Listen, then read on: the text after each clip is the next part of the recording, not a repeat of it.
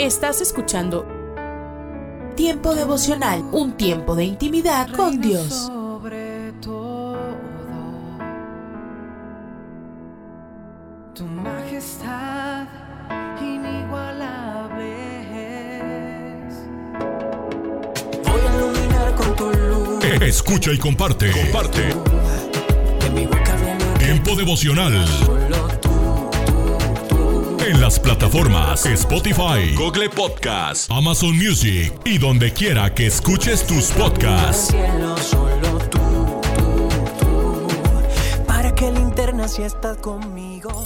Casa de Oración Santa Fe te invita a sus reuniones. Miércoles 8 pm, domingos 8 am y 11 am.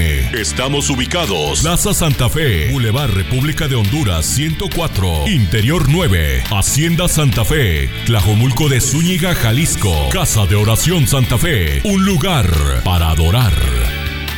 En el Evangelio de Marcos capítulo 10 versos 50 y 51 dice, entonces arrojando su capa se levantó y vino a Jesús. Respondiendo Jesús le dijo, ¿qué quieres que te haga? Y el ciego le dijo, maestro, que recobre la vista. Hoy me gustaría tratar sobre el tema, arroja tu capa. Bartimeo se encontró ante la única posibilidad de obtener el milagro que tanto anhelaba, recobrar la visión. Aunque la gente que estaba a su alrededor trató de callarlo para que se conformara con su situación, este hombre no se dejó amedrantar por la oposición y clamó con más fuerza, Jesús, Hijo de David, ten misericordia de mí. Si este hombre no hubiera clamado con todas sus fuerzas, no habría recibido el milagro. Dios muchas veces permite que lleguemos a situaciones desesperantes, aparentemente imposibles, para que nos refugiemos en la oración y clamemos hasta obtener la respuesta. Algo interesante es que en los tiempos de Jesús los ciegos tenían algo que los identificaba y era su capa. Cuando las personas veían un mendigo con capa, sabían que era ciego y le daban algo de dinero. El simple hecho de que Bartimeo arrojara su capa a un lado significaba fe. Tenía la plena certeza de que ya no la iba a necesitar más. En respuesta al llamado de Jesús y con convicción pensó, si Él me llama es porque me va a sanar y ya no tendré que usar esta capa porque regresaré viendo. Qué importante es el desprendernos de aquellos conceptos que nos limitaron en nuestro desarrollo, ya sea de trabajo, de estudio o ministerial o de otra forma, y tener la plena certeza de que Dios hará el milagro en nuestras vidas, abriendo nuestros ojos espirituales para que la visión sea parte de nuestras vidas y podamos actuar de la misma manera como lo hizo Jesús en este mundo. Razón por la cual respondiendo Jesús le dijo, ¿qué quieres que te haga? Esta pregunta no fue solo para Bartimeo, sino también es para cada uno de nosotros. Piense por un momento, el autor de la vida, dueño de todo lo que existe, todas las riquezas de la tierra, a Él le pertenecen, el único soberano Dios, quien tiene la respuesta a todas nuestras necesidades. Él se pone a nuestra disposición preguntándonos, ¿qué puedo hacer por usted?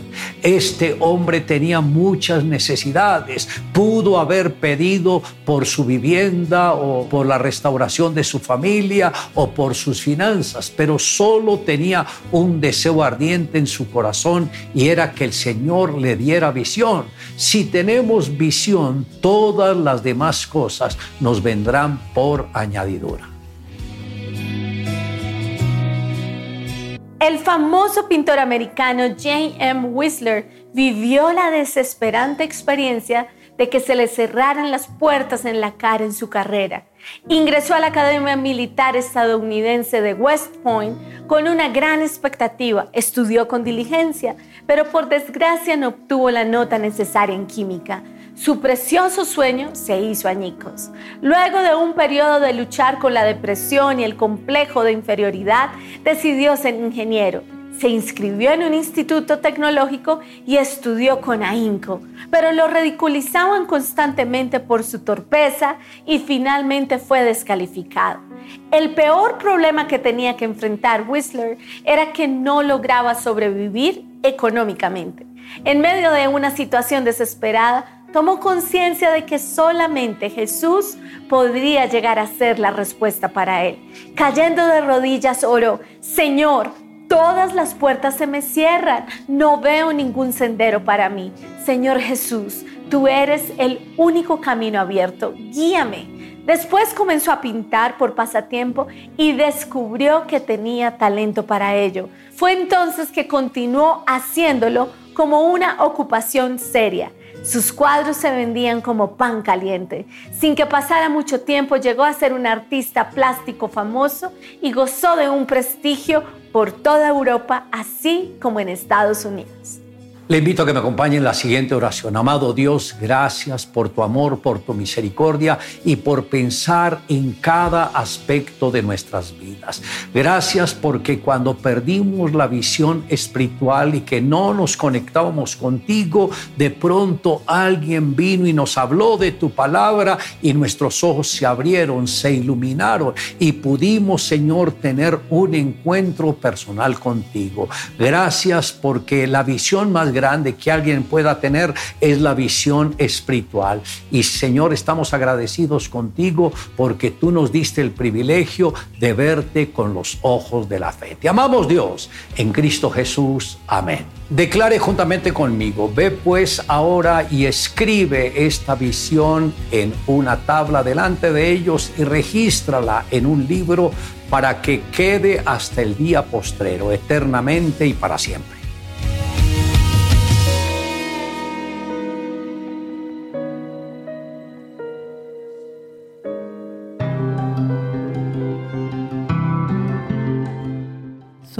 Mujeres de esperanza.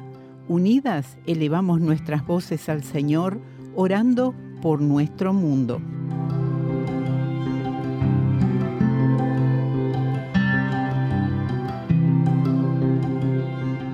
Te alabamos, Dios, que el número de seguidoras e interacciones en la página de Facebook en Croacia va en aumento. Gracias por esto, Señor. En el nombre de Jesús. Amén.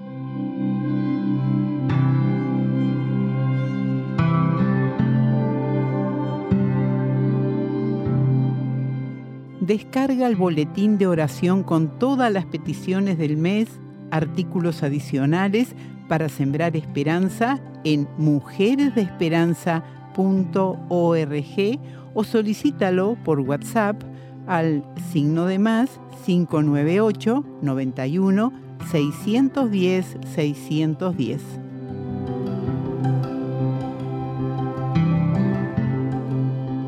Hoy, en Ecos del Pasado. Sabiduría para escoger bien.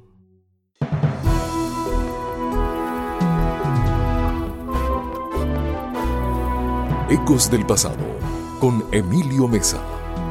Un segmento de la Biblia para ti en este día. Consejos del pasado que impactan el presente. Sabrás también lo que es recto y justo, y estarás atento a todo lo bueno, pues tu mente obtendrá sabiduría. Proverbios 2.9. El filósofo francés Francois de Voltaire escribió un libro llamado Cándido. Es la biografía de un hombre que jamás veía males en el mundo, por lo tanto, nunca protestaba contra ellos. Pero la realidad es otra, pues hay niveles diferentes de males. Hay males en el ámbito internacional e incluso males mundiales. Y para estos, solo grandes hombres públicos y científicos pueden hacer algo. Hay males que parecen menores, pero que son muy grandes, como la inflación, la corrupción y el desempleo en un país. Los grandes administradores e investigadores son los que pueden tomar ciertas iniciativas que para los hombres comunes y corrientes son inalcanzables. Hay males muy comunes cuya solución debe ser encarada por cada ciudadano porque están a su alcance. La obediencia a las leyes de tránsito, la prevención de la delincuencia, la discriminación, el repudio a los juegos de azar, la injusticia contra pobres desamparados y aún los no nacidos. Dios nos puede dar sabiduría para que hagamos nuestra parte en las soluciones que están a nuestro alcance y en las que no, debemos apoyar a quienes pueden hacerlo por nosotros, sin dejar de orar para que sean sabios en escoger lo recto, lo justo y lo bueno. Dios, queremos seguirte y estamos seguros de que solo tus propósitos son buenos. Ayúdanos a hacer nuestra parte para que tu luz siga alumbrando aún en los lugares más oscuros de nuestro mundo. En el nombre de Jesús. Amén.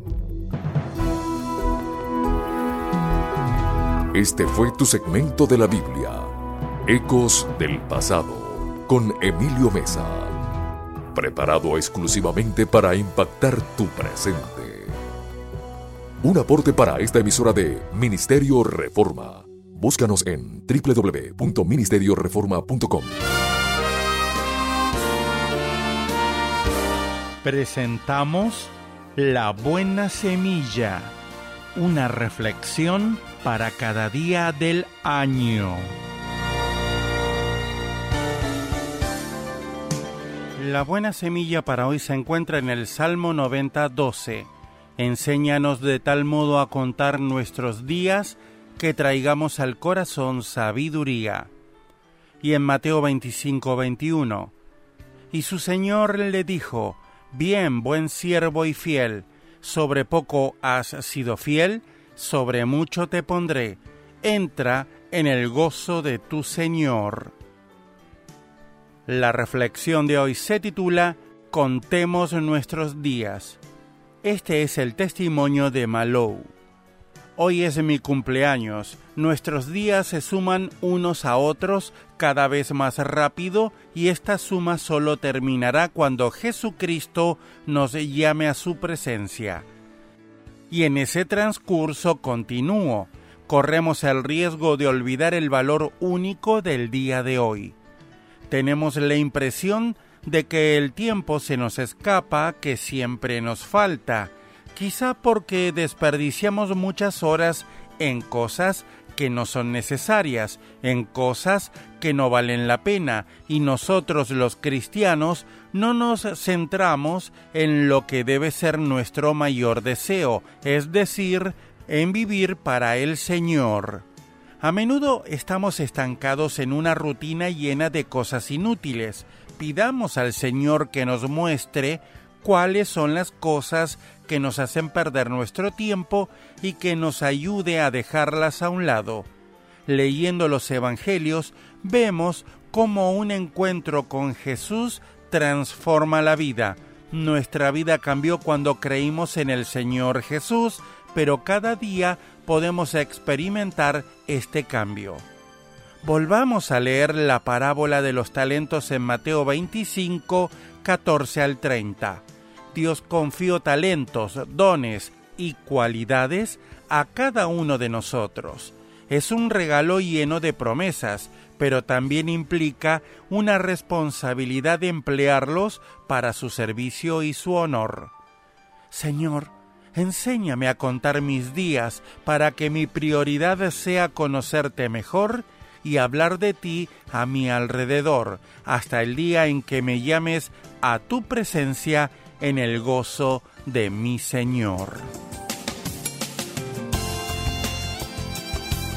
Para escuchar este y otros programas, le invitamos que visite nuestra página web en labuenasemilla.com.ar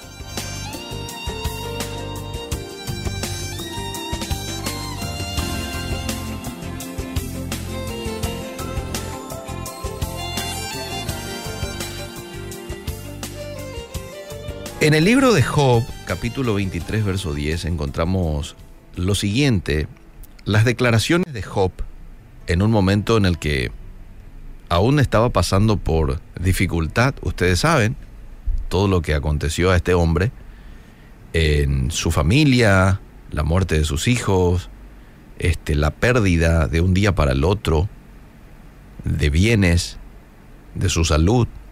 Y él dice ahí en el capítulo 23, verso 10, mas él conoce mi camino, me probará y saldré como oro. Interesante. Me probará y saldré como oro. Cada vez que Dios te quiera llevar a un nuevo nivel de vida, amable oyente, vas a tener que atravesar por pruebas. Las pruebas en la vida no son opcionales, son mandatorias. Ya hemos dicho hace un momento que Dios permite las pruebas para desarrollarnos en paciencia, para ser más maduros, más cabales, para ser más dependientes de Él. Y son las pruebas las que forman tu carácter, tu personalidad, tu forma de ser. Pero no nos vamos a rendir ante la prueba. Vamos a rendirnos ante el Dios que nos puso esta prueba, pero no ante las pruebas. ¿Mm? ¿Será que la prueba que usted está pasando es el fin de todo? ¿O simplemente es el comienzo de una nueva etapa a la que Dios le está conduciendo? Yo quiero creer esto segundo. Es el comienzo de algo mucho mejor que Dios tiene para mí. Ahora, las pruebas muchas veces se pueden eh, limitar o también nosotros la podemos prolongar. Somos nosotros quien prolonga o disminuye el tiempo de prueba. Es decir, si sos sensible, no te cuesta aprender, entonces vas a provocar a Dios pasarte al siguiente nivel. Pero si por el contrario sos duro, sos inflexible, a lo que Dios te está tratando de hacer entender, por ejemplo, entonces a veces podemos extender ese tiempo, tal vez meses o tal vez años. Porque Dios todavía no está consiguiendo con nosotros o contigo lo que está queriendo. Por ejemplo, que seas más paciente. Pero como vos te resistís, ¿verdad? Y estás siendo así medio terco en cuanto a tu deseo de seguir tu propio camino y no el de Dios, entonces allí es cuando podemos muchas veces dilatar el tiempo de prueba. Dios estaba tratando de llevar a Job a un nivel de vida mucho más superior que el que había vivido. Pero para ello tenía que ser probado. Y la forma a través de la cual Dios lo hizo fue quitándolo todo y dejándolo prácticamente sin nada. Lo más impresionante es que Job tenía presente que la prueba no era más fuerte que el Dios que se le había puesto.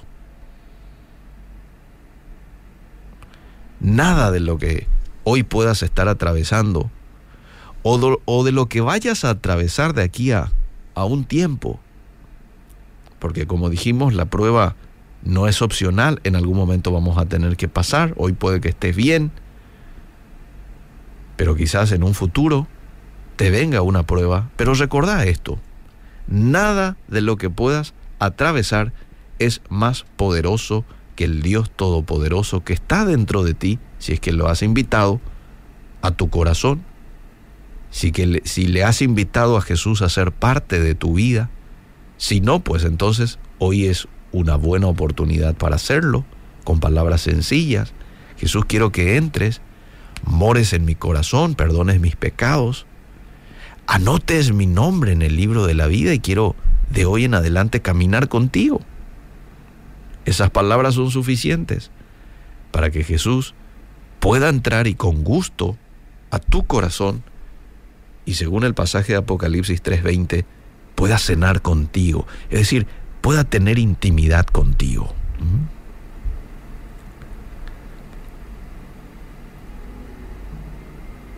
Hoy Dios está buscando a gente que cuando sea probada no mire atrás, no se queje, no le eche la culpa a los demás de lo que está viviendo. La fe tiene, o la fe que tienes, es revelada, amable oyente, cuando eres probado. Es decir, el tamaño de tu fe determina el tamaño de tu resistencia ante la prueba. Lo digo de vuelta, el tamaño de tu fe determina el tamaño de tu resistencia ante la prueba. Y aquí está lo bueno, lo beneficioso de la prueba. Las adversidades acrecientan tu fe. Ya dijimos que acrecientan tu paciencia. Ya dijimos que acrecientan tu dependencia de Dios. Pero sabes también que acrecientan tu fe. Tu fe en Dios. Así que no te rindas ante la prueba, ríndete ante el Dios que te puso esa prueba.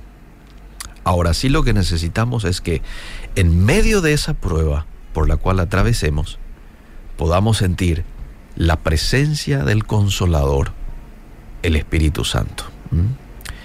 Y dirá alguien del otro lado, ¿y qué tengo que hacer para sentir esa presencia? Bueno, ser consciente de que Él está contigo, no te ha desamparado como muchos quizás hoy lo creen, que están solos atravesando por esa prueba. No, no estás solo. No estoy solo. Estamos con el Señor. Y Él está al control de todo. Tómate un tiempo hoy para estar en oración, en meditación de la Biblia, y vas a ver cómo Él te hace sentir ese consuelo que estás necesitando en medio de la prueba. Gracias Espíritu Santo porque tú eres nuestro compañero, que no nos abandonas en ningún momento. Y la promesa que hemos recibido es que estarás con nosotros siempre. Yo te pido que hoy puedas consolar, hacerles sentir tu presencia de acompañamiento a mucha gente que quizás está atravesando por momentos difíciles y se sienten solo o sola. Que de alguna manera puedas demostrarles de que no están solos. Demuéstrales que están, estás allí, rodeándole con tu paz y con tu gozo y con el consuelo que viene de ti. En el nombre de Cristo Jesús. Amén y amén. He intentado encontrarle el sentido a mi vida, lejos de ti. He intentado olvidar que te negué y me perdí, y me perdí. Pero cuando te acercaste al mar, sin dudarlo me lancé ojos me enamoré una vez más, una vez más. He decidido seguirte, seguirte hasta la muerte y vivir por ti. El alimento que tu alma necesita que puedas comenzar un nuevo día. Es el momento de abrir nuestra mente y corazón para que juntos comencemos a vivir en bendición, en oración y en victoria me levanto hoy con reflexión, meditación, con la palabra del Señor. La dosis diaria con William Arana. Me encontré con alguien que por estos días me dijo, ay William, estoy pasando a veces por unas pruebas tan duras. Tengo una compañera de trabajo que, que no, es que se viste de una manera que no, ¿cómo le dijera? No puedo, es una prueba que me ponen ahí. Y obviamente que hablé con esta persona y en alguna otra oportunidad también escuché a alguien decir, que la situación económica y que de pronto tenía el papayazo de ganarse una plata por ahí de otra manera y que esa era una prueba que él no podía soportar, otra persona. Entonces analizando esto quise hacer esta dosis para explicar una cosa. Y es que tenemos que diferenciar entre lo que es prueba y lo que es tentación. Son dos cosas totalmente diferentes. Y a veces las usamos con frecuencia. Y escucho personas decir esto como si fuera un sinónimo, cuando en realidad no lo es. Entonces, quiero aclarar antes de entrar un poquito más en esta dosis diaria que prueba es una acción, es un efecto de probar, dice. Es razón, argumento, instrumento u otro medio con que se pretende mostrar y hacer patente la verdad o falsedad de algo. Eso es prueba. ¿Qué es tentación? El significado de tentación, instigación o estímulo que induce o persuade a una cosa mala. Ya podemos ver que la prueba es más bien un examen de nuestras cualidades. Y esto me lleva a decirte con toda autoridad, porque he sido probado, he tenido que pasar muchas dificultades, he tenido que esperar y confiar para que se den las cosas. Y creo que cuando yo he confesado mi fe y he creído en el verdadero autor y consumador, se hace patente esa verdad. O se hace falso si no creo, si me desmayo en el camino. No quiero decirte con esto que no tengas derecho a sentirte que ya no puedes más, que ya tu vida no da más. Y es de eso que quiero que hablemos un poquito, de la prueba. No hay ninguno de nosotros, no hay nadie que no haya tenido que pasar por momentos difíciles en la vida. Usted podrá ver a una persona predicarle, o como lo hago yo con todo respeto, me pongo como ejemplo haciendo estas dosis. Y entonces dirán, ah, no, al hermano William, al pastor, como usted me quiera llamar. A William no le pasa nada, William está súper, está más cerquita y no le sucede nada. Todos somos pasados por pruebas, por circunstancias donde se nos dificulta confiar, donde se nos dificulta esperar en Dios. Pero ahí es donde nosotros también podemos estar claros que somos victoriosos en toda circunstancia. Dice la palabra de Dios en el libro de Santiago, capítulo 1. Dice, hermanos míos, considérense muy dichosos. Eso dice el manual del hombre. Cuando tengan que enfrentarse con diversas pruebas. Escuchen bien lo que dice el autor. Considérense muy dichosos cuando tengan que enfrentarse con diversas pruebas. Pues ya saben que la prueba de su fe produce constancia y la constancia nos va a llevar a feliz término, para que seamos perfectos, para que seamos íntegros. No somos productos terminados todavía. Yo no soy producto terminado. Yo estoy en ese proceso. Y ha sido una prueba bastante interesante. Interesante porque alguna vez comparé esto como esos concursos que hay en televisión, realities. A veces estás en playa alta, playa media, playa baja. Pero sabes una cosa, cogido de la mano de Dios, la cosa es totalmente diferente. Y por eso hoy te quiero animar, independientemente por lo que estés pasando, por la circunstancia que estés viviendo, porque tienes que aprender que las pruebas nos van a ser mejores. Debemos entender que la batalla va a ser ganada siempre y cuando sepamos quién es nuestro capitán, quién dirige todo. Identifícalo lo que, lo que está pasando en tu vida con esta prueba. Porque cuando entendemos que la prueba va a durar justo el tiempo necesario, entonces sabremos decir, en medio de la dificultad, todo esto pasará, Señor. Todo esto pasará. Porque debemos entender que no hay prueba que tú y yo no podamos soportar. Porque el Señor conoce tu corazón, conoce tu virtud, conoce tu debilidad, conoce tu fortaleza, conoce tu límite. Y nunca, escúchame bien, nunca te va a colocar una prueba que tú no puedas soportar. Eso está en la palabra, en el libro en el manual tuyo y mío, en la Biblia, en primera de Juan 5.3.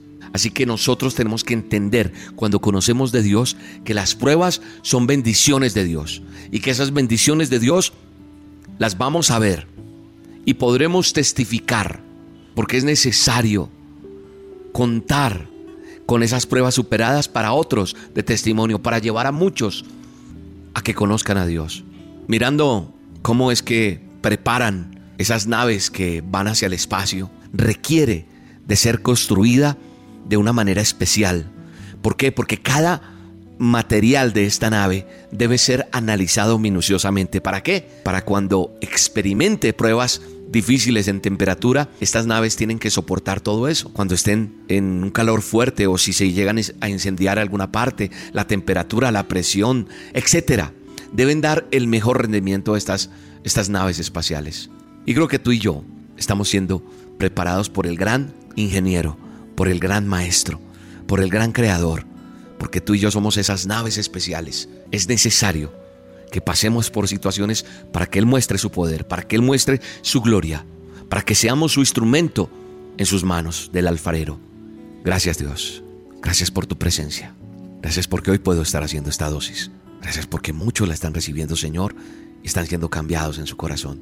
Y hoy se aferran a la fe y a la esperanza porque ponen su mirada en ti Dios, en medio de la dificultad, en medio del dolor y declaro en el nombre de Jesús que esas personas que han sido probadas, que están pasando por dificultad, saldrán adelante porque no se soltarán de ti y contarán a muchos que tú vives y que tú reinas en el nombre de Jesús.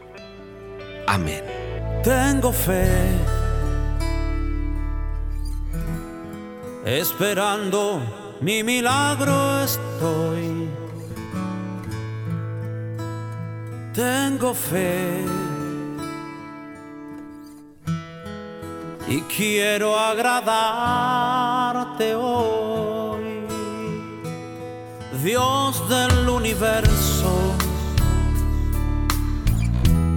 Solo en ti esperaré. Y aunque pase mucho tiempo, ni un segundo dudaré. Sabes que tengo fe. Sí, Señor tengo fe, esperando mi milagro estoy. Ay, ay, ay, tengo fe y quiero agradarte hoy. La dosis diaria con William Arana, tu alimento para el alma. Vívela y compártela somos Roca Estéreo. Estás escuchando Tiempo devocional, un tiempo de intimidad con Dios. Sobre todo, tu majestad inigualable Fue tu presencia que cambió mi corazón. Escucha y comparte. Comparte. Tiempo devocional. En las plataformas Spotify, Google Podcast, Amazon Music y donde quiera que escuches tus podcasts.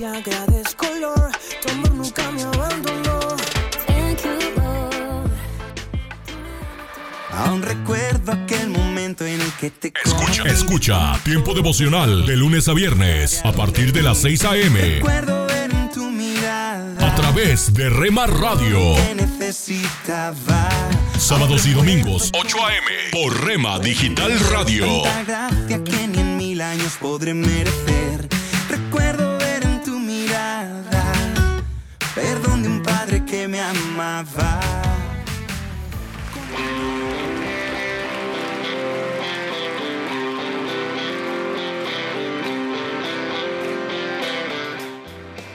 En Iglesia Puerta Abierta tendrás un nuevo comienzo. Ven con toda tu familia, todos los domingos a partir de las 5 de la tarde. Iglesia Puerta Abierta, nuevos comienzos.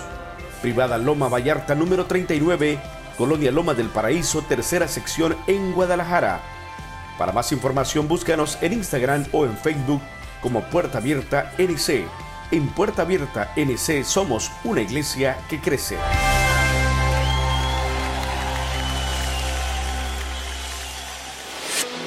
Lectores de la Biblia, bienvenidos a la sinopsis de la Biblia.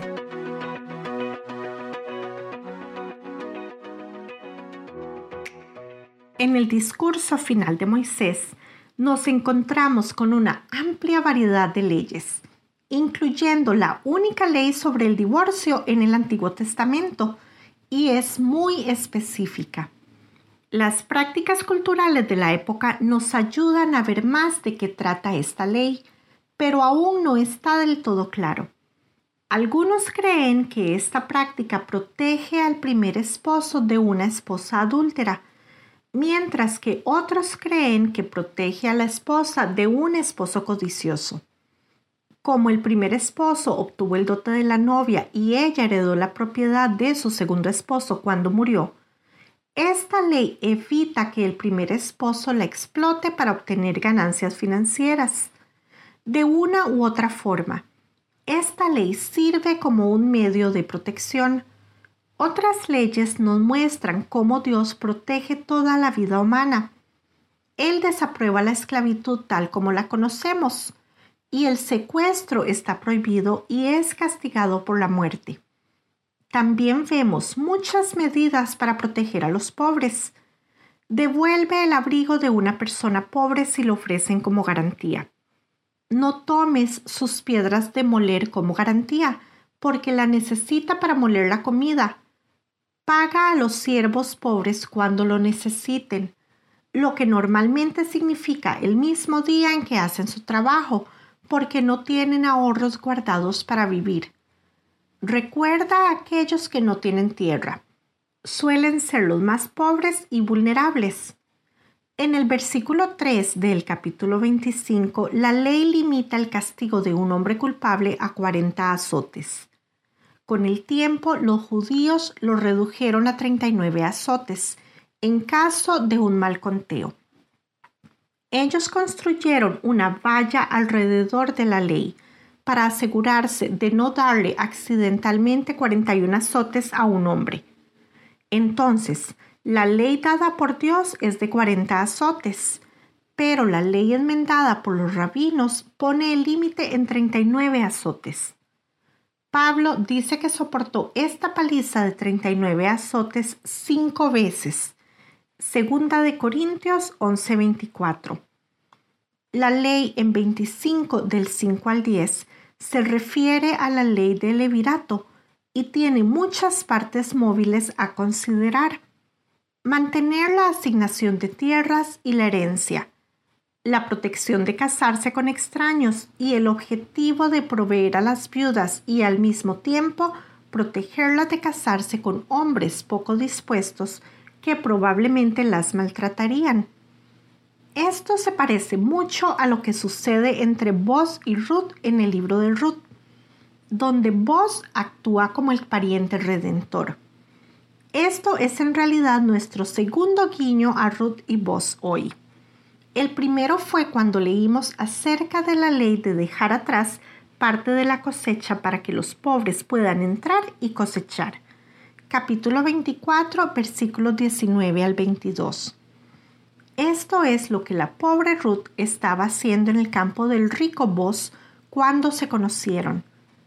Mientras que la ley del levirato sirvió para proteger a una mujer y su posible descendencia, inmediatamente después de esta ley muy específica, sirvió para proteger a un hombre y su posible descendencia, capítulo 25 versículos 11 y 12. Hoy Dios también le dice a los israelitas que recuerden lo que pasó entre ellos y los amalecitas. Esta no es una situación de perdonar y olvidar, en parte porque Amalek no se arrepintió. Si Amalek se hubiera detenido y hubiera dicho, tenés razón, Yahweh es el único Dios verdadero, y nos equivocamos al ir en contra de su pueblo. Entonces las cosas probablemente habrían sido diferentes, pero no se arrepintieron. Están empeñados en destruir a Israel. Moisés da algunas instrucciones para cuando entren en la tierra prometida, que es en un futuro cercano.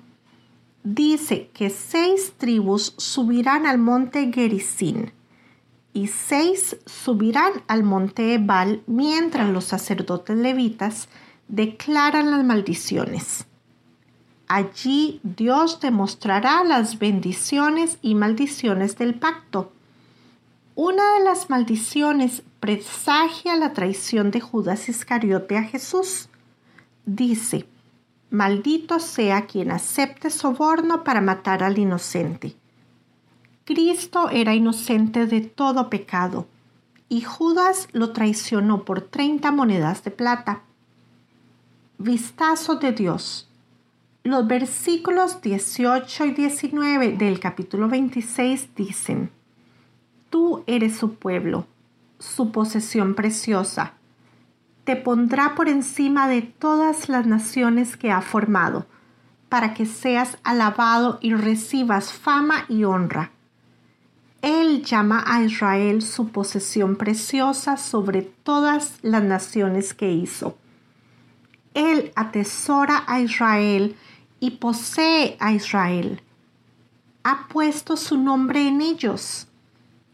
Qué hermoso ser atesorado, poseído y amado infinitamente por un Dios infinitamente encantador. Él es donde el júbilo está. La sinopsis de la Biblia es presentada a ustedes gracias a B-Group, estudios bíblicos y de discipulado que se reúnen en iglesias y hogares alrededor del mundo cada semana. Hola, les habla Junior Velázquez. Bienvenidos a Latido. No se inquieten por nada, más bien en toda ocasión, con oración y ruego, presenten su petición a Dios y denle gracias. Esta es una hermosa invitación que nos pide abrir nuestras mentes y corazones al momento de orar. La oración no debe ser un simple requisito para comenzar o terminar el día. La oración debe ser una parte vital de nuestro diario vivir. No la veas como algo simple. Te invito a que la veas como tu conexión más íntima con Dios. Así que haz de la oración tu aliento, tu alimento, tu pasión. Haz de esa comunión con Dios tu mejor momento del día. Latido les llega a través del ejército de salvación.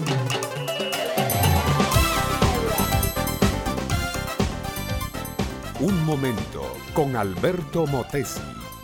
Una respuesta práctica a tus interrogantes sobre tu vida y los problemas del mundo moderno. Cuando niños habían ido a la misma escuela, se habían sentado en el mismo banco, habían jugado juntos los mismos juegos. En ese entonces todavía no se notaba mucho la diferencia entre los dos. Fernando era un chico rico y Lázaro un chico pobre. Desigualdades de la vida, injusticias que lo hacen pensar a uno. Ni Fernando tenía méritos para ser rico, ni Lázaro culpas para ser pobre. Pero el lugar, la familia, la raza y el país donde uno nace tiene mucho que ver en su destino. Cuando crecieron y se hicieron hombres, Fernando y Lázaro se separaron.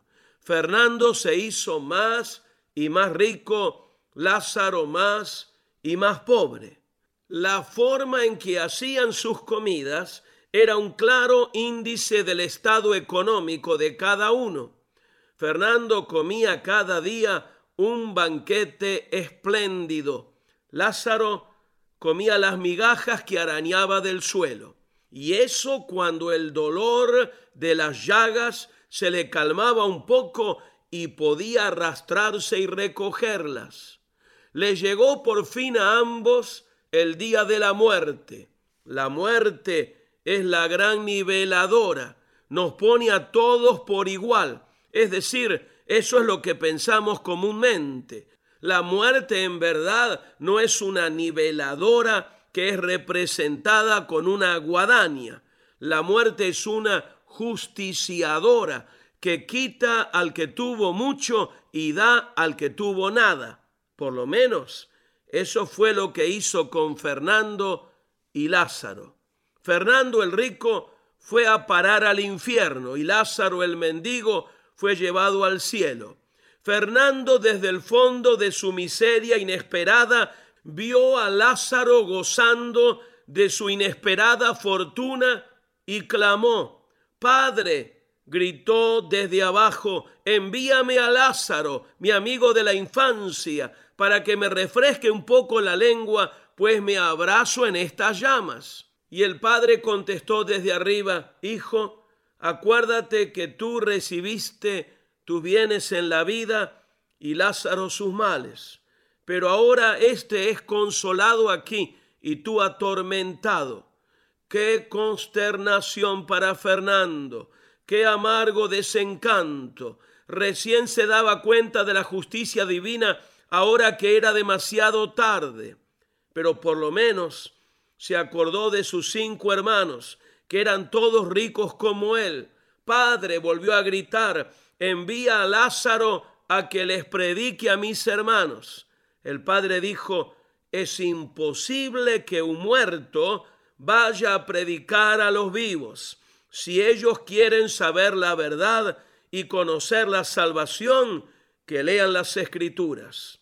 Mi amiga, mi amigo, he puesto en términos modernos la gran parábola de Jesús llamada del rico y Lázaro. Una gran verdad resalta de esta parábola. La Biblia es la única revelación de Dios para conocer la salvación, evitar el infierno y ganar el reino de los cielos. Cristo, óyemelo bien, Cristo pagó en la cruz toda nuestra deuda. ¿Quieres ser salvo eternamente? Recíbelo en tu corazón y Él garantizará tu futuro. Este fue Un Momento con Alberto Motesi. Escúchanos nuevamente por esta misma emisora.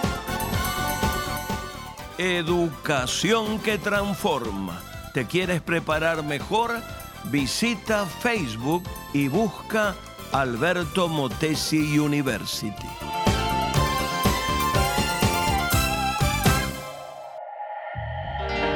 Esto es la palabra para ti hoy. Y la palabra para ti hoy es la armonía en el hogar, segunda de una serie de tres escrita por Bob Gass. En Lucas 11:17 leemos, Una casa dividida contra sí misma se derrumbará. Hay un refrán que dice, la manzana nunca cae lejos del árbol, y sin duda Jacob probó que eso es cierto, casi al final de su vida, cuando debía estarse preparando para bendecir a sus hijos Simeón y Leví, les dijo, maldito sea su enojo. Eso lo pueden leer en Génesis 49.7. Sin embargo, el comportamiento de ellos no debería haber sorprendido a nadie. La realidad es que Jacob ya los había moldeado con su ejemplo cuando engañó a su padre y a su suegro. Y su madre ayudó en el engaño. Los patrones de conducta se pasan de generación en generación. Tus actitudes y acciones arruinarán a tus hijos o los bendecirán. La palabra de Dios promete lo siguiente en Proverbios 22.6. Instruye al niño en el camino correcto y aún en su vejez no lo abandonará. Tus hijos heredan mucho más que tu físico. Ellos terminan con los valores que les enseñas y la disposición emocional que tú les exhibes. No los involucres en tus disputas maritales. La Biblia declara, el enojo es propio de gente necia, Eclesiastés 7:9, y los niños son blanco fácil del enojo mal dirigido. Aun cuando tus arrebatos no estén dirigidos a ellos, todavía sufren los efectos. Por ejemplo, tu jefe te llama la atención en el trabajo y como no puedes tomar represalias, llegas a tu casa como un oso con dolor de cabeza y provocas que todos tengan que caminar en puntillas. Baja los decibeles. No permitas que la ira nuble tus pensamientos. El rey David brilló en el campo de batalla, pero tuvo dificultades en su hogar. Quizás sea por esto que ruega en uno de sus últimos salmos, Señor, ponme en la boca un centinela, un guardia a la puerta de mis labios, en Salmos 141.3. Así que procura mantener la armonía en tu hogar.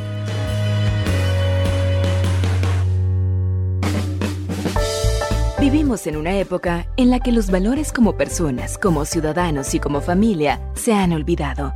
Como hijos, hermanos y padres, todos podemos dar motivación a fin de hacer de la nuestra una mejor sociedad. Motivación con Dairo Rubio Gamboa. Un ciudadano chino intentó viajar en avión con su mascota, una pequeña tortuga, creyendo burlar las restricciones vigentes. Para esto ocultó el animalito en una hamburguesa de pollo. La intención del pasajero fue descubierta en el Aeropuerto Internacional de Cantón, en la sección de seguridad durante la revisión en los rayos X. Lee, como se apellida el viajero, colocó a su tortuga dentro de la hamburguesa que había adquirido en un restaurante, pero no consiguió engañar a los operarios de seguridad que se extrañaron al ver en el monitor que el emparedado tenía protuberancias. Interrogado por la policía al respecto, el pasajero insistió que la bolsa no contenía nada especial, pero finalmente los operarios de seguridad la abrieron, extrajeron al animal y comunicaron a Lee que no podía ir con él en el vuelo. Muchas personas tienen que comparecer ante la justicia por ser demasiado inocentes o por tratar de ser muy astutas. Casi todos los seres humanos nos consideramos a veces muy vivos y llegamos a creer que las autoridades no se darán cuenta. La astucia es algo que está adormecido muy dentro nuestro y que cuando despierta puede ayudarnos a salir bien o definitivamente hacernos pagar las consecuencias. Son las intenciones del corazón las que nos llevan a ejecutar las acciones. A veces suelen ser bondadosas y otras vergonzosas. ¿Qué intenciones son las que te dominan? ¿Estás tú en control de ellas o son ellas las que te controlan? Alguien dijo, que no seas ni tan tan ni muy muy. Dominio propio es lo mejor. Y el autor de los proverbios dejó esta perla hermosa. Fíate en Dios de todo tu corazón y no te apoyes en tu propio criterio. Reconócelo en todos tus caminos y Él enderezará tus sendas.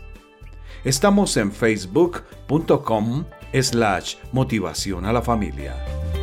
Motivación con Dairo Rubio Gamboa. Escríbenos a contacto arroba motivación a la familia punto org. En apoyo a la familia de América Latina.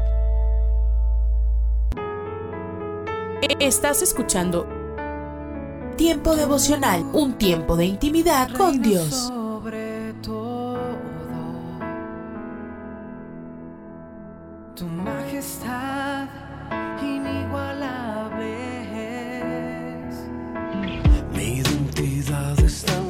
Escucha y comparte. Comparte. Mi salvación en Tiempo devocional. En las plataformas Spotify, Google Podcast, Amazon Music y donde quiera que escuches tus podcasts. Dios me has escogido, Casa de Oración Santa Fe te invita a sus reuniones. Miércoles 8 pm, domingos 8 am y 11 am. Estamos ubicados. Plaza Santa Fe, Boulevard República de Honduras 104, Interior 9, Hacienda Santa Fe, Tlajomulco de Zúñiga, Jalisco. Casa de Oración Santa Fe, un lugar para adorar. ¿Cómo reaccionas ante historias como la de Arnold Beltram? ¿Cómo puedes servir de forma sacrificada a alguien hoy? El pensamiento de hoy está escrito por Amy Bosher Pye. Amy escribe. Pocos días antes de Semana Santa, cuando los cristianos recuerdan el sacrificio de Jesús y celebran su resurrección, un terrorista irrumpió en un supermercado en el sudoeste de Francia, abrió fuego y mató a dos personas. Después de negociar, liberó a todos los rehenes, menos a una, a la que convirtió en un escudo humano. Sabiendo del peligro, el oficial de policía Arnold Beltram hizo lo impensable. Se ofreció para ocupar el lugar de la mujer. El criminal la liberó, pero en el altercado, Beltram fue herido y más tarde murió. Un pastor que lo conocía atribuyó su heroísmo a su fe en Jesús, citando Juan 15, 13. Nadie tiene mayor amor que este, que uno ponga su vida por sus amigos. Esto les dijo Jesús a sus discípulos después de su última cena juntos, y agregó, que os améis unos a otros como yo os he amado, ya que el mayor amor es poner la vida por otra persona. Al día siguiente, Jesús hizo exactamente eso. Murió en la cruz para salvarnos de nuestros pecados como nadie más podía hacerlo. Quizá nunca tengamos que imitar el heroísmo de Beltram, pero podemos servir a otros de forma sacrificada, dejando nuestros planes y deseos para compartir la historia del gran amor de Dios. Oremos. Querido Jesús, gracias por darme vida eterna, que la comparta con quienes pones en mi camino. Nadie tiene mayor amor que este, que uno ponga su vida por sus amigos. En el nombre de Cristo. Amén. El pensamiento de hoy fue traído a ustedes de parte del ministerio Nuestro Pan Diario. Alguien escribió alguna vez lo siguiente. Pedí a Dios que me hiciera fuerte para sobresalir. Me hizo débil para que aprendiera a obedecer humildemente. Pedí ayuda a Dios para hacer obras más grandes. Se me dieron dolencias para hacer obras mejores. Pedí riquezas para obtener la felicidad. Se me dio pobreza para que fuera prudente. Pedí de todo para poder gozar de la vida. Se me concedió la vida para que gozara de todo. No recibí nada de lo que pedí, pero sí todo lo que podía esperar. A despecho de mí mismo, fueron oídas mis oraciones. Soy entre todos el hombre más bienaventurado.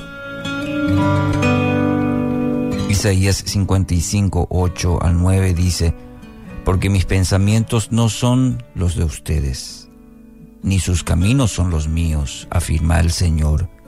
Mis caminos y mis pensamientos son más altos que los de ustedes, más altos que los cielos sobre la tierra. Oyente, a través de, de toda la Biblia conocemos a muchos personajes que por un lado fueron obedientes a Dios, aun cuando no entendían del todo las órdenes de Dios, el camino de Dios, las instrucciones de Dios, no entendieron en sus propias vidas. Así también personas que pasaron por alto las ordenanzas, las indicaciones y terminaron fracasando. La confianza de que un Dios soberano gobierna para su bien sobre todo el dolor y todo el placer que experimentará es un refugio, una seguridad, una esperanza y un poder incomparable para su vida. Esto lo dijo una vez John Piper, hablando sobre este tema de confiar en un Dios soberano por encima del dolor. Será siempre un refugio, va a ser seguridad, será esperanza y también va a ser un poder en nuestras vidas. Cada día, y hoy no va a ser la excepción, querido oyente, debemos decidir confiar, confiar, dejar en manos del Dios soberano que profesamos, que decimos creer, o hacer el intento de solucionar, entre comillas, aquello que sospechamos que Dios se ha olvidado. Y este es un esto es un ejercicio diario. No, no importa el estrato social, no importa hombre o mujer, joven, cada día usted y yo debemos decidir. Porque si vamos por el sentimiento, Vamos a ser como olas del mar. Cada día, y mejor todavía al inicio de cada día como la de hoy, necesitamos decidir confiar, dejar en manos de Dios, ese Dios soberano. Recuerda que estábamos hablando recién sobre la fidelidad de Dios. Es uno de los mayores y mejores atributos de Dios, su fidelidad, porque si no fuese por la fidelidad de Dios, Ah, pobre de nosotros. Ese Dios soberano, ese Dios fiel, misericordioso, confiar, dejar en sus manos. Hoy quiero animarle a que descanse en la soberanía de Dios.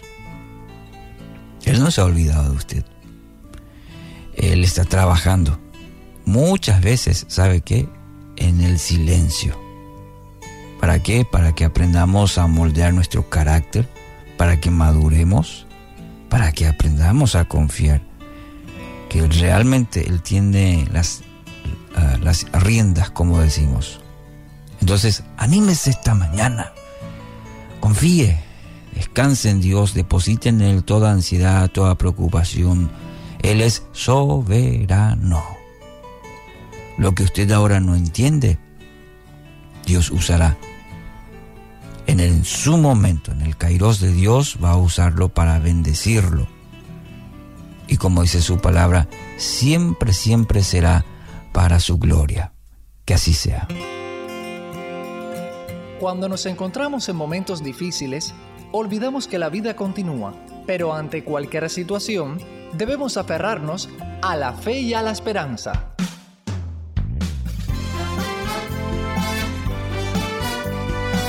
Meditaciones y comentarios con el pastor Alberto González en Mensajes, de, fe y esperanza.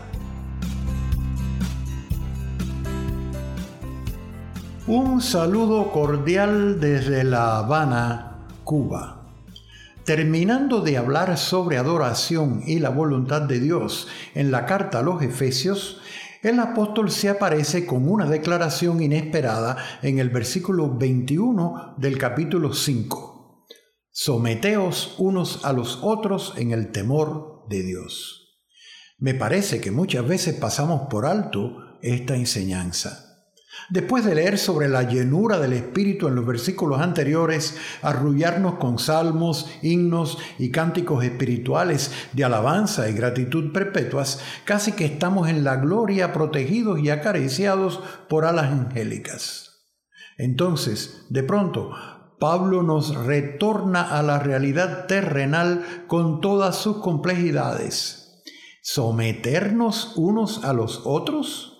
Casi que hay que tragar en seco. No puede ser posible. No es justo. ¿Acaso no deseamos en lo más interno ser libres como el viento?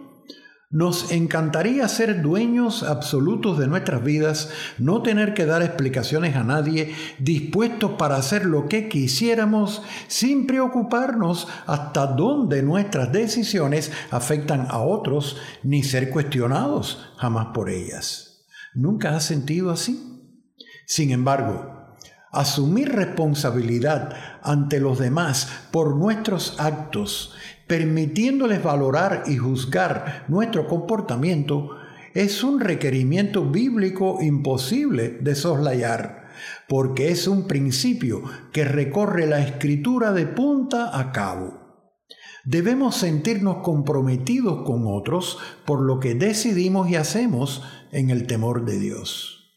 Mientras más seriamente tomemos a Dios en nuestras vidas, más responsables nos sentiremos hacia nuestros semejantes. ¿Soy yo acaso guarda de mi hermano? Protestó Caín cuando Dios le preguntó por Abel, intentando ignorar un compromiso que era incuestionable en el plan divino. Todos somos guardas de nuestros hermanos lo cual nos coloca en una posición de cuidado mutuo y a la vez de rendir cuentas. De modo que a la hora de hablar de sometimientos, nadie es absolutamente libre. Sí, oíste bien, nadie es absolutamente libre. ¿No te agrada esa última declaración? Por reverencia a la voluntad de Dios, el bienestar de otros nos compete y obliga a actuar en consecuencia. Siempre debemos valorar cómo y cuánto nuestras acciones inciden en los demás, ya sea positiva o negativamente. En Romanos 12:10 dice el apóstol, en cuanto a honra, prefiriéndoos los unos a los otros.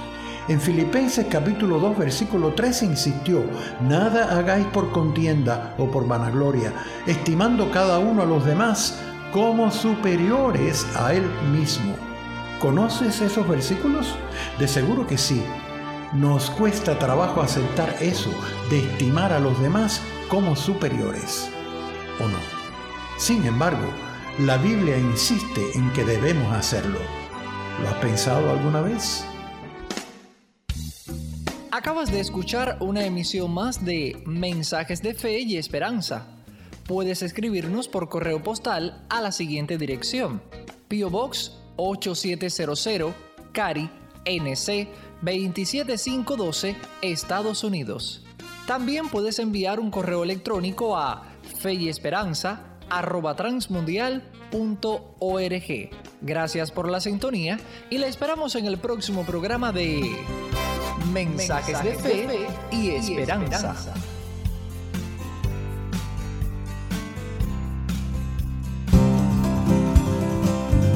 Pan dulce para la vida. Reflexiones con Carmen Reynoso. El matemático francés Blaise Pascal dijo una vez, qué gran distancia hay entre conocer a Dios y amarle. Millones pronuncian su nombre, muy pocos viven su amor. Es una gran bendición ser siervo de Cristo. Cristo con frecuencia se refirió a sus discípulos como siervos, pero en el Evangelio según San Juan, el capítulo 15, el verso 15 leemos, Ya no os llamaré siervos, porque el siervo no sabe lo que hace su Señor, pero os he llamado amigos, porque todas las cosas que oí de mi Padre os la he dado a conocer. Antes de dejar su gloria, Jesús sabía que le esperaba la cruz. Aún así, Él estuvo dispuesto a venir, a vivir una vida sencilla, a servir, a sufrir y al final a morir por usted y por mí. Pero el Señor resucitó, está ahora en su gloria y todavía sigue amándole. Hay tantas cosas en este mundo que nos tiene ocupados, cansados y frustrados. El Señor sigue esperando. Pídale que Él mismo en este día toque su corazón, que le enseñe a ser más sensible a su amor, que busque en Jesús el amigo que usted necesita, para que pueda contarle todas sus penas y recibir de el Señor la paz que tanto anhela. Pan dulce para la vida. Reflexiones con Carmen Reynoso.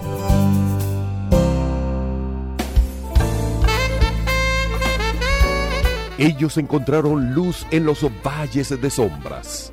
Ellos obtuvieron poder para superar los desafíos. Hombres, mujeres y niños que cada día experimentaron el maravilloso mundo de la oración. A partir de este momento, le invitamos a que entre con nosotros a El maravilloso mundo de la oración, el mejor de los encuentros en la voz del pastor Eduardo Padrón.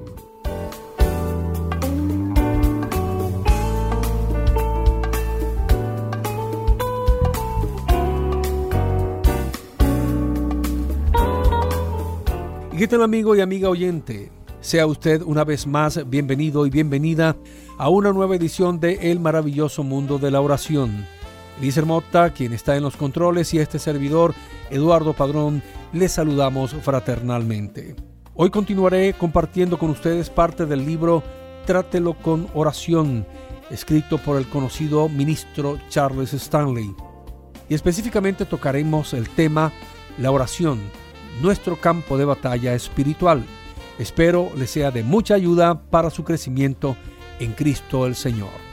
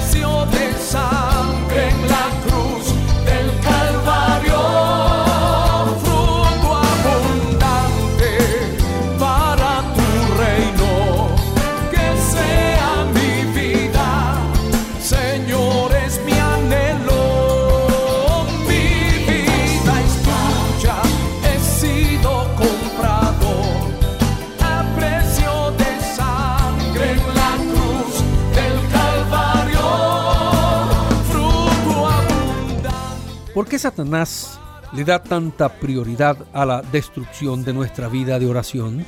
Pablo escribió, porque no tenemos lucha contra sangre y carne, sino contra principados, contra potestades, contra los gobernadores de las tinieblas de este siglo, contra huestes espirituales de maldad en las regiones celestes.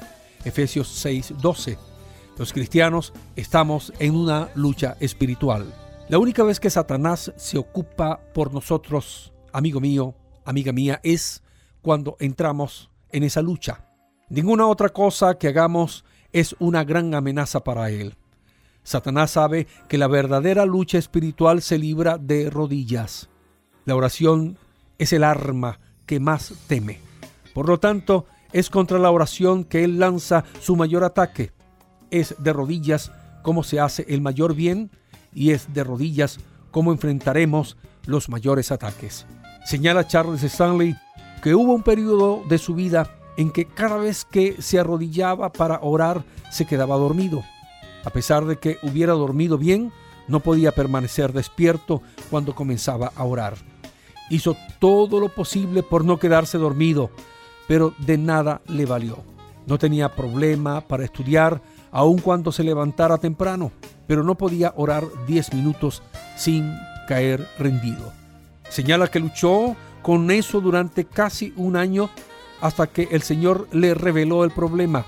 Satanás prefería que él predicara o estudiara, pero no que orara.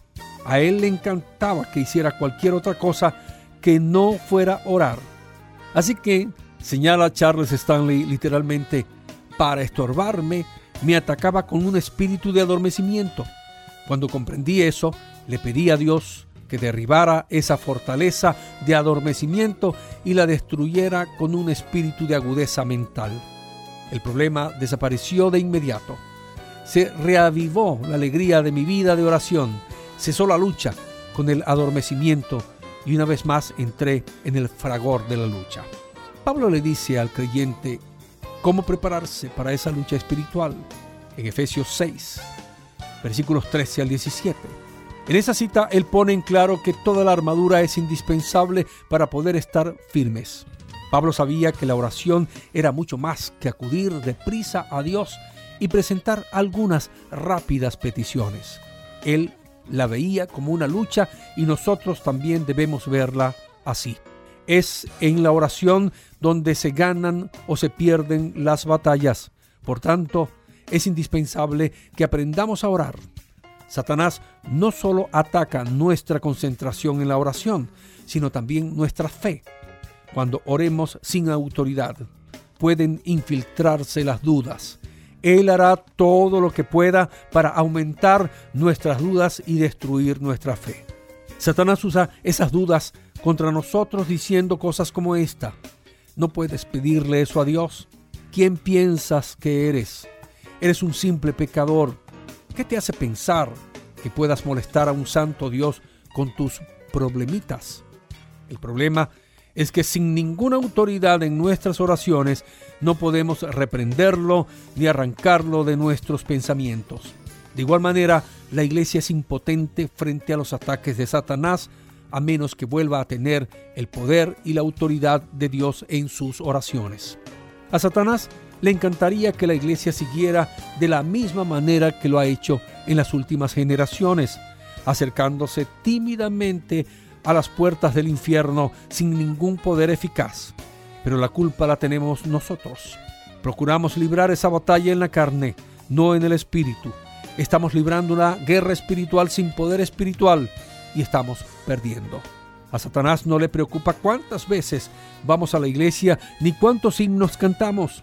No siente amenaza por nuestras organizaciones ni por nuestros complicados mecanismos.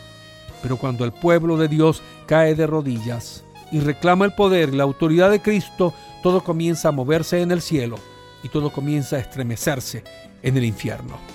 Amigos, convirtámonos en una iglesia de oración, pero con la autoridad suficiente para enfrentar las dudas y los contratiempos que el enemigo nos atraviesa. Seamos esa iglesia que Dios usa con autoridad y poder.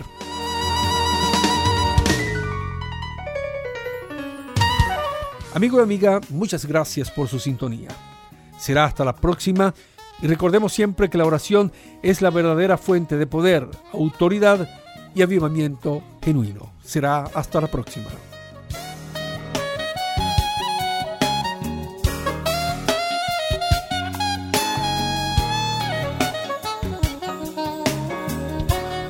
Escríbenos a apartado 47 Maracay, Estado Aragua, Venezuela. También puedes escribirnos a nuestro correo electrónico oración arroba transmundial.org. Escríbenos también un mensaje de texto a nuestro celular 0416 739 6277. Estamos en las redes sociales, el Facebook RTM de Venezuela y nuestra cuenta Twitter arroba RTM Venezuela. Y recuerda, la oración sí cambia las cosas.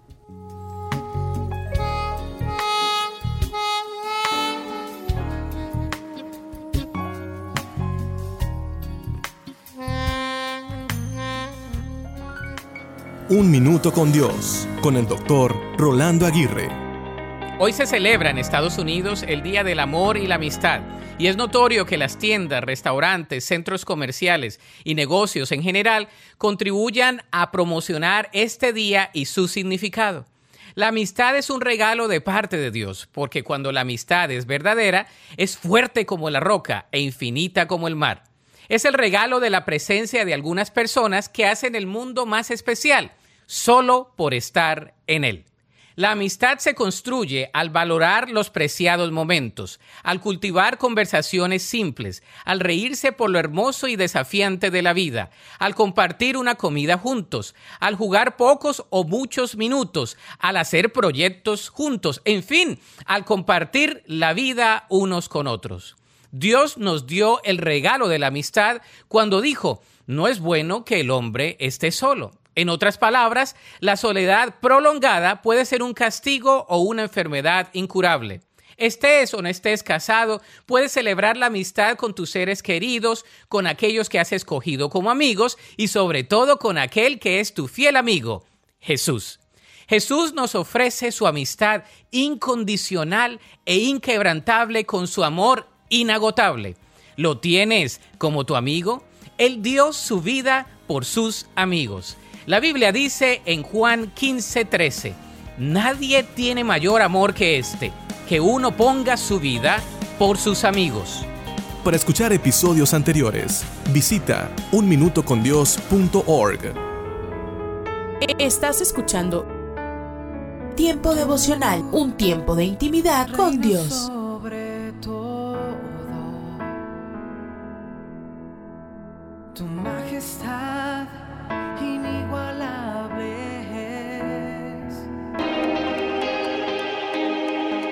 Escucha y comparte. Comparte. Es un día Tiempo devocional. para tu nombre. En las plataformas Spotify, Google Podcast, Amazon Music y donde quiera que escuches tus Para podcasts. tu nombre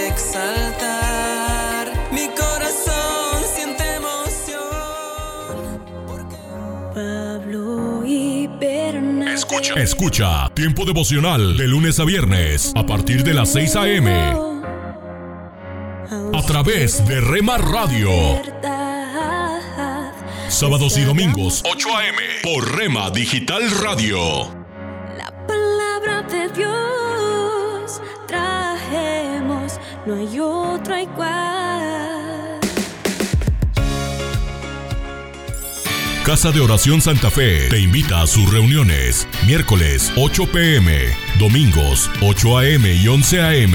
Estamos ubicados. Plaza Santa Fe, Boulevard República de Honduras 104, Interior 9, Hacienda Santa Fe, Tlajomulco de Zúñiga, Jalisco. Casa de Oración Santa Fe, un lugar para adorar. Párate a un lado. Observa el paisaje a tu alrededor. Alza la vista a conceptos eternos. Recuerda que lo esencial es lo invisible a los ojos. Haz una pausa en tu vida con Pablo Martín. La primera carta de las siete cartas de Apocalipsis, capítulos 1 y 2, está dirigida a la iglesia de Éfeso. El reclamo principal que Jesús, el autor de esta breve carta, presenta es que él la tenía a ella, pero ella, o sea, la iglesia, no lo tenía a él. Él andaba en medio de ella, dice el verso 1 del capítulo 2. Sin embargo, ella lo había hecho a un lado y otro ocupaba su lugar. El nombre de esta iglesia y de la ciudad en la que existía significa deseable, y aunque ella conservaba cierta postura infiel, él igual la seguía amando y la deseaba. Y el que andaba en medio de ella sabía lo que le faltaba. Por eso la reprensión. Era una iglesia que tenía obras, trabajo, paciencia, pero no tenía amor. El mismo Jesús había dicho, ninguno puede servir a dos señores, porque amará uno y odiará al otro.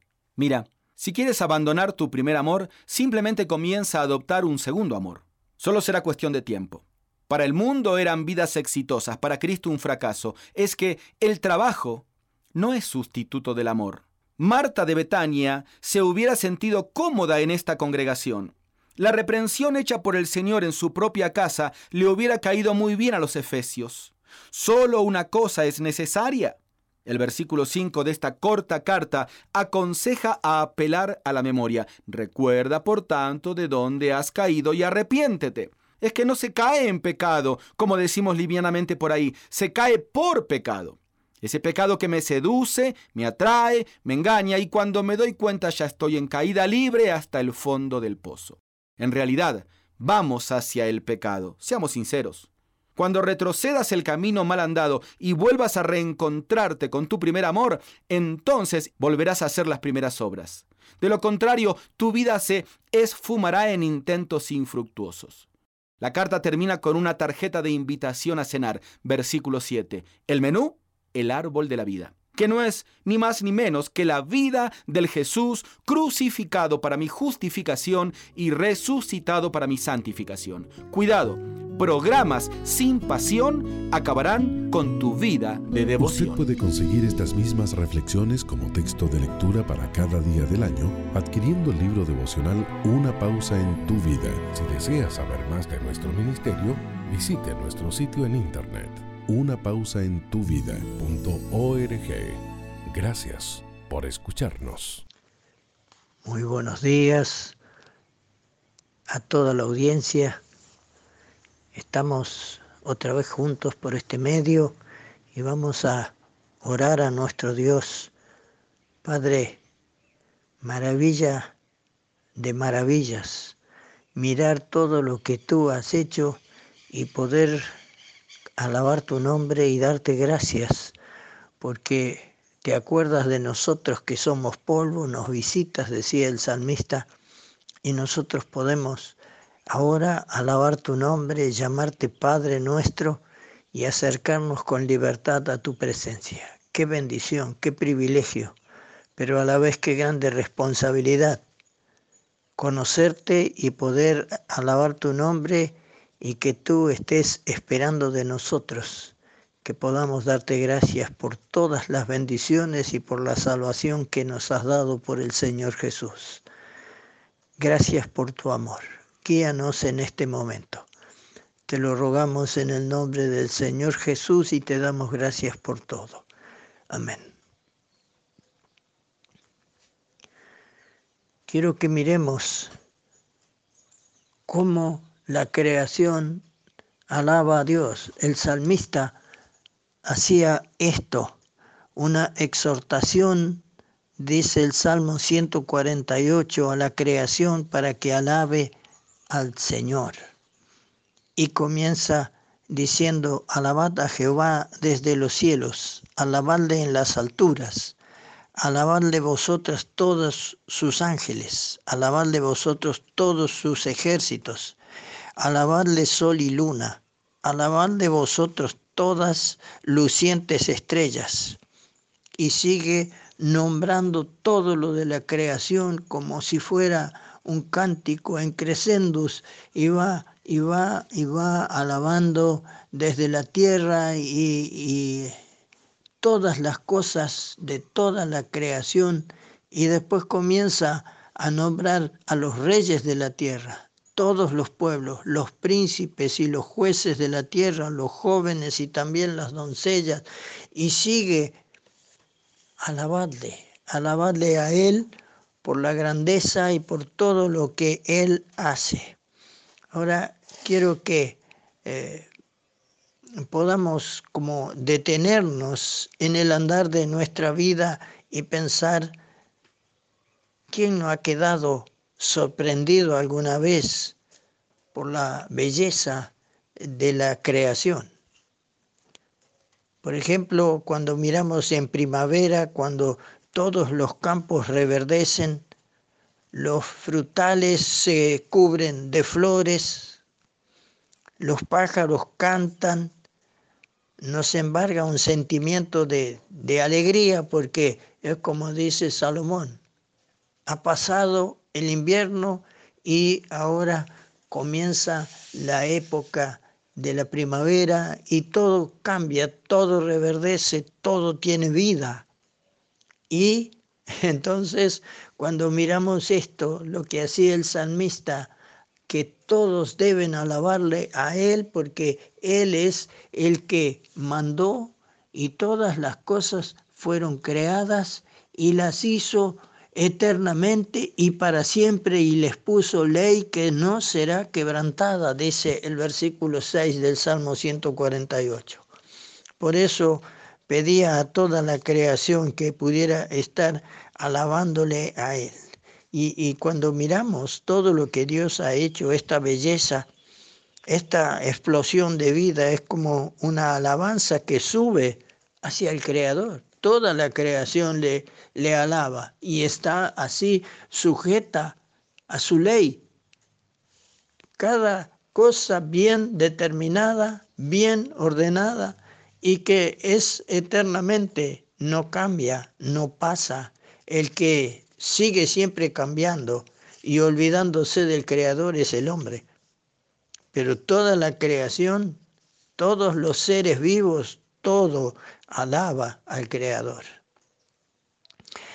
Desgraciadamente, eh, tenemos que decirlo así, ese cántico de la creación a menudo se ve eh, asfixiado, diríamos, por, por el ruido producido por el hombre de todas las cosas que hace por su actividad con tanto movimiento y tanto apuro y tanto ruido que es algo como que a veces oprime porque no podemos ver lo que hace la creación, especialmente en las grandes ciudades, donde eh, todo es movimiento, todo es ruido, y quién se detiene para pensar y mirar cómo la creación está alabando y agradeciendo al, Creador por todas las cosas que, que Él ha hecho.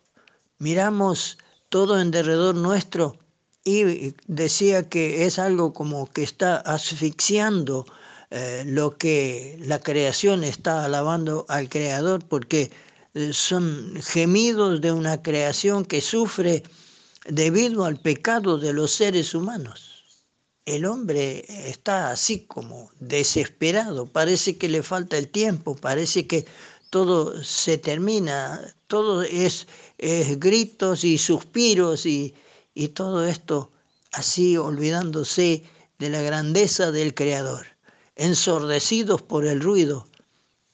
Todavía oímos los cánticos de alabanza y de alegría. ¿Podemos en el lugar donde estamos?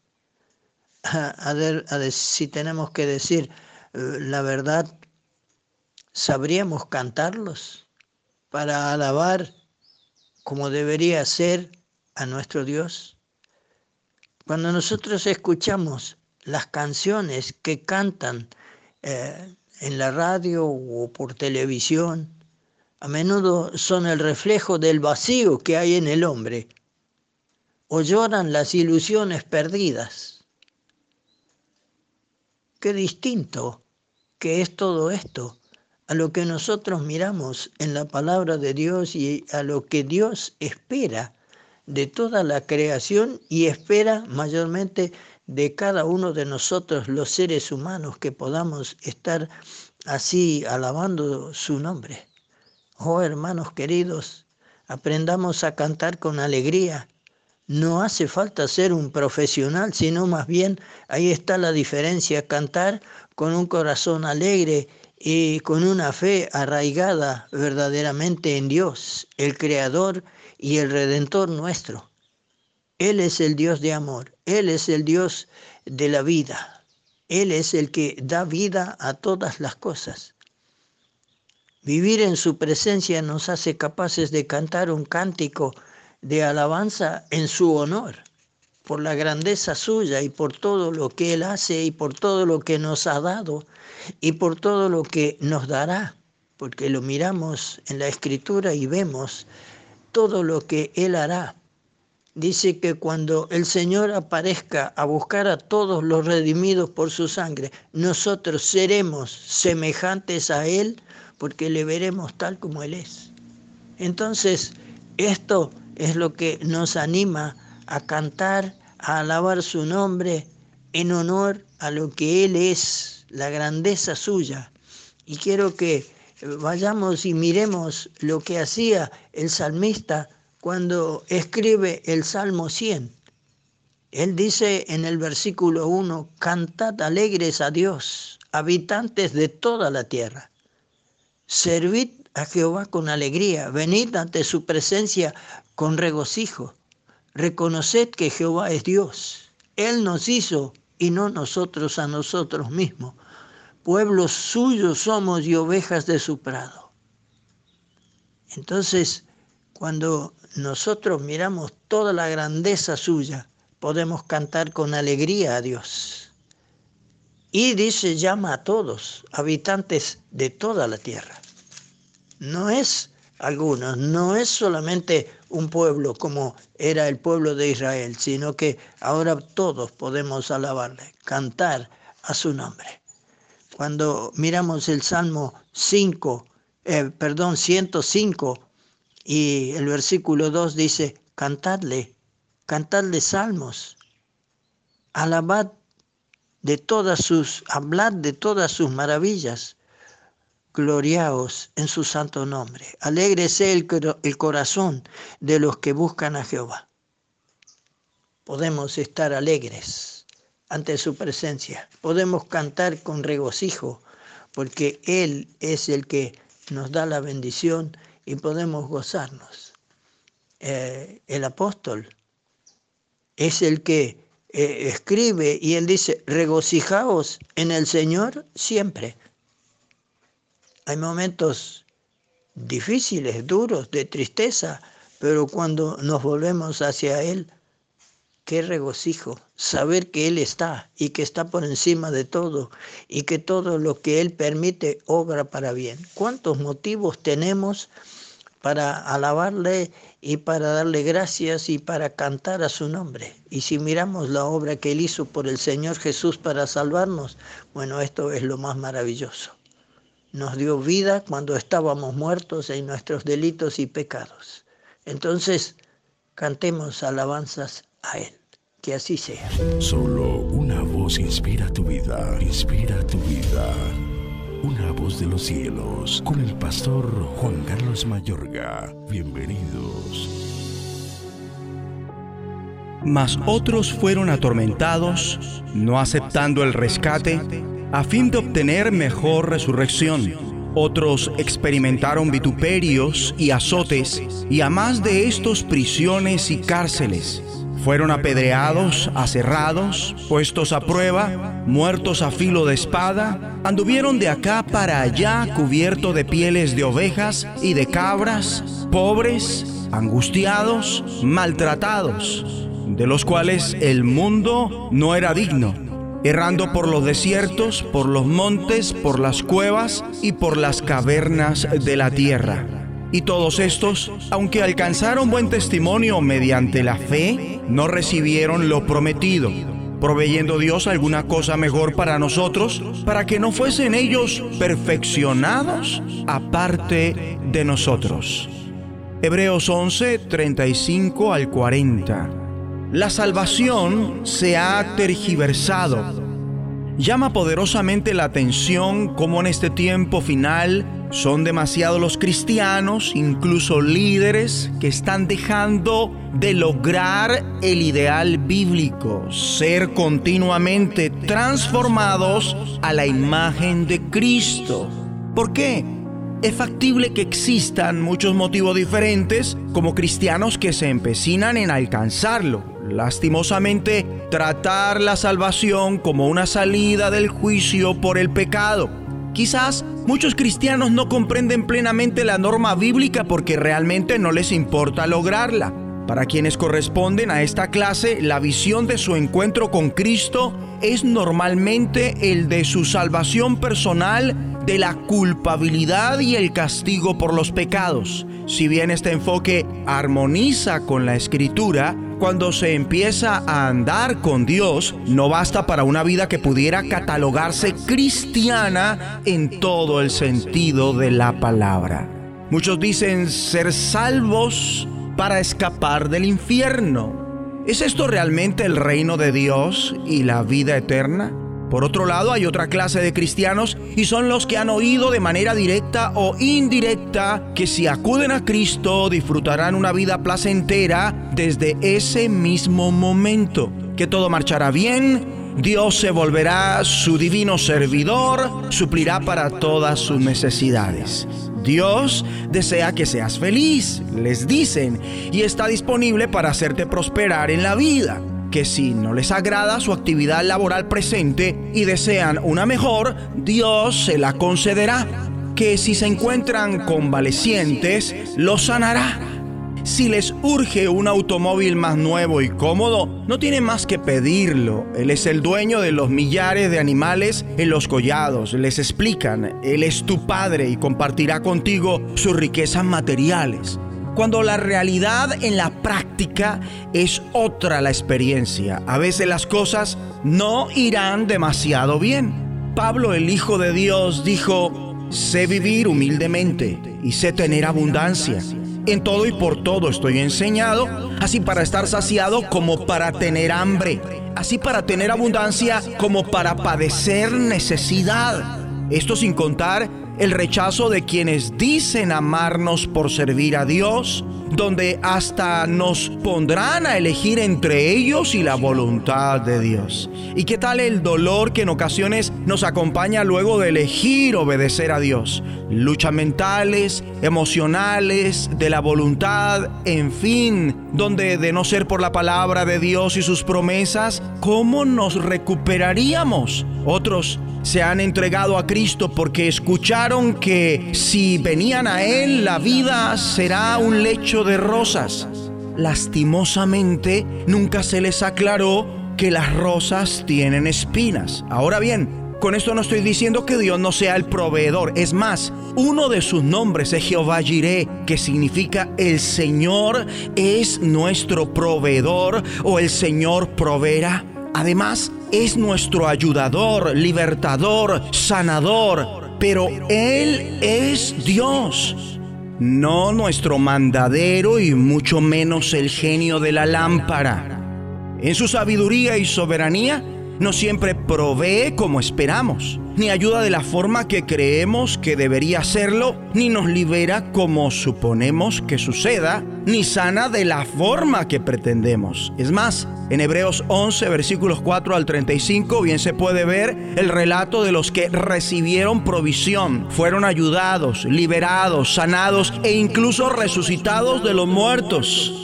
Estas son las buenas nuevas desde una perspectiva humana las malas nuevas, entre comillas, según esa misma perspectiva, figuran en los últimos seis versículos.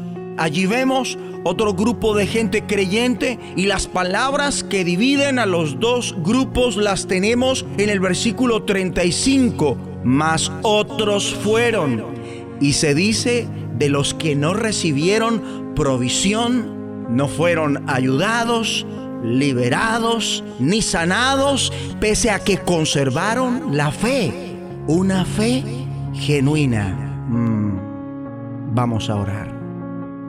Dios Padre, haznos contemplar la salvación como lo que realmente es, para lograr el ideal bíblico, ser continuamente transformados a la imagen de Cristo en el nombre de Jesús de Nazaret.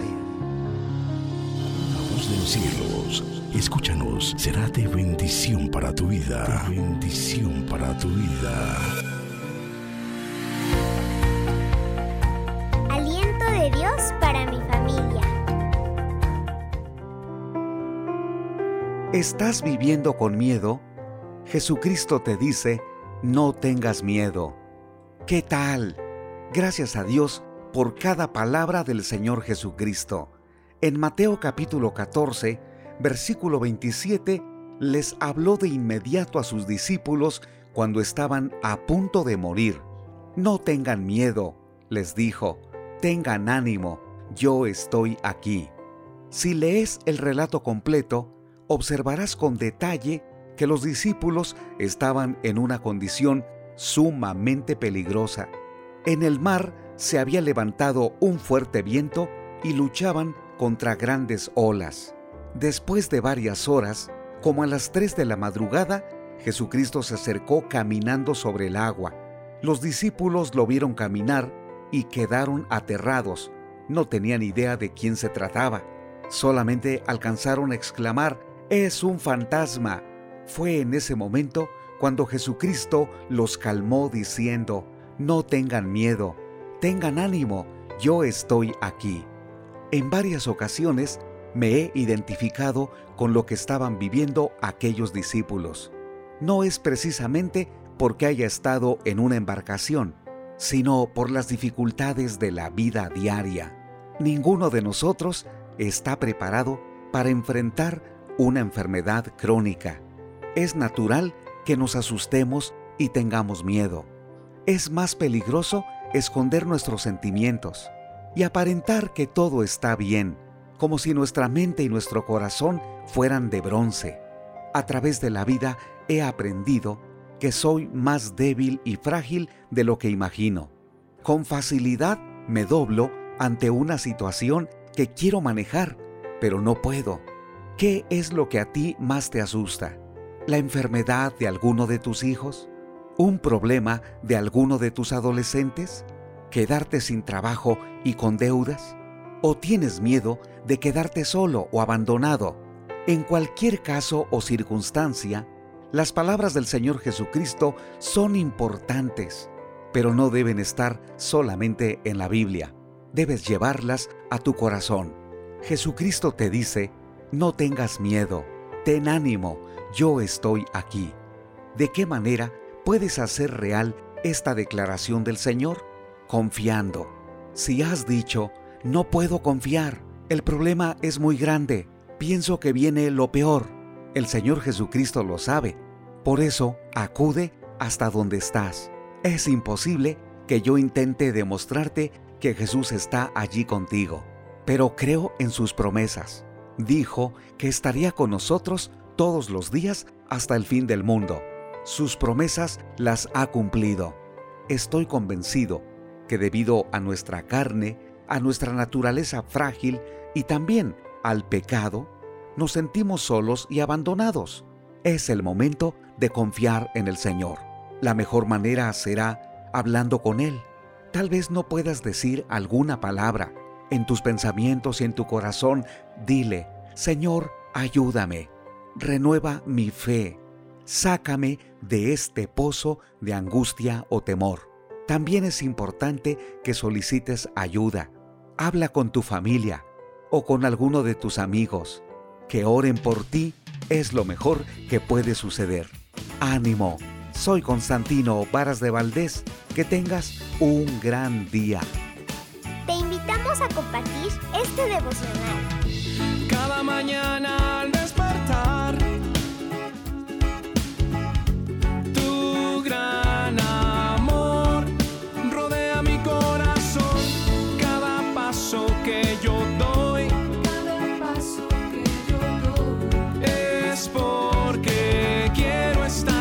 cerca de ti, sentado a tus pies, escuchándote cada día poder conocerte más y más.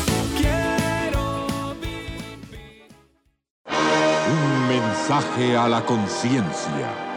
Un momento de reflexión en la vida diaria. Escúchelo hoy en la voz de Carlos Rey. Dicen que en un vuelo internacional que partía de Johannesburgo, un negro bantú se sentó al lado de una elegante mujer blanca surafricana. Indignada, la mujer llamó a la azafata para quejarse. ¿En qué puedo servirle, señora? preguntó la azafata. ¿Es que no se da cuenta? Su aerolínea me ha sentado al lado de un bantú. No soporto viajar junto a este repugnante negro. Búsqueme otro asiento. Cálmese, por favor, señora, le respondió la azafata. Este vuelo está repleto, pero voy a ver si hay algún otro asiento disponible. Ante esto, la altanera mujer miró con desprecio al negro y a su vez fue objeto de la mirada acusadora de los pasajeros testigos del incidente. A los pocos minutos regresó la azafata. Señora, tal como sospechaba, lamentablemente está llena toda esta sección en clase turista, pero nos queda un asiento en primera clase. La altiva pasajera miró con petulancia y autosuficiencia a los demás pasajeros, pero antes de que pudiera decir nada, la azafata continuó. Un cambio como este a primera clase es realmente excepcional, así que fue necesario que el capitán mismo lo concediera. Dadas las circunstancias, el capitán consideró intolerable que una persona se viera obligada a sentarse al lado de otra tan detestable. Dicho esto, la azafata se dirigió al negro y le dijo, Disculpe, señor, tenga la bondad de tomar su equipaje de mano y acompañarme al frente, donde le tengo el asiento reservado. Manifestando su aprobación, los pasajeros que fueron testigos del suceso aplaudieron a su compañero de vuelo mientras éste se dirigía a primera clase para acomodarse en su merecido asiento. Con semejante actitud llevada a la práctica, cualquier empresa o compañía en la actualidad se anotaría un triunfo en las relaciones públicas, así como se cuenta que sucedió con aquella aerolínea. Lo cierto es que los demás podrán olvidar lo que decimos y lo que hacemos, pero jamás olvidarán la manera como los tratamos. Es irónico que a pesar de lo anticuada que muchos consideran a la Biblia, es el libro que más que ningún otro fomenta la equidad y la justicia. A San Pablo le preocupaba que todos nosotros tuviéramos con qué responder a los que se dejan llevar por las apariencias y no por lo que hay dentro del corazón, así como respondió el capitán de la aerolínea de nuestra anécdota. El apóstol sabía que Dios no juzga por las apariencias, sino con justicia, así como su Hijo Jesucristo nos exhortó a que hiciéramos. Qué hermoso sería este mundo si le hiciéramos caso a Cristo con relación a la regla de oro que nos dejó como parte de su legado. Es decir, si tratáramos a los demás tal y como quisiéramos que nos trataran a nosotros. Esa regla sencilla y sensata es la receta divina para purgar todo prejuicio racial humano. Si aún no se ha suscrito para recibir un mensaje a la conciencia a diario por correo electrónico, le invitamos a que ingrese a conciencia.net y se suscriba hoy mismo. En ese sitio puede leer, imprimir, escuchar y ver en video todos los mensajes que se han difundido desde el año 2004. Estás escuchando Tiempo devocional, un tiempo de intimidad con Dios.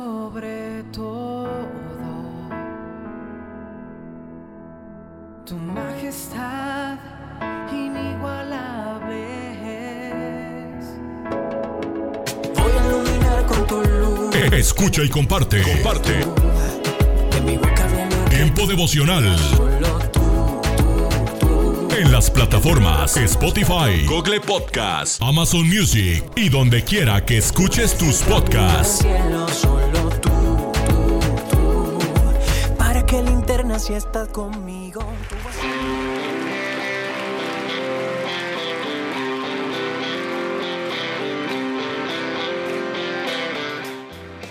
En Iglesia Puerta Abierta tendrás un nuevo comienzo. Ven con toda tu familia, todos los domingos a partir de las 5 de la tarde. Iglesia Puerta Abierta, nuevos comienzos. Privada Loma Vallarta número 39, Colonia Loma del Paraíso, tercera sección en Guadalajara. Para más información búscanos en Instagram o en Facebook como Puerta Abierta NC. En Puerta Abierta NC somos una iglesia que crece.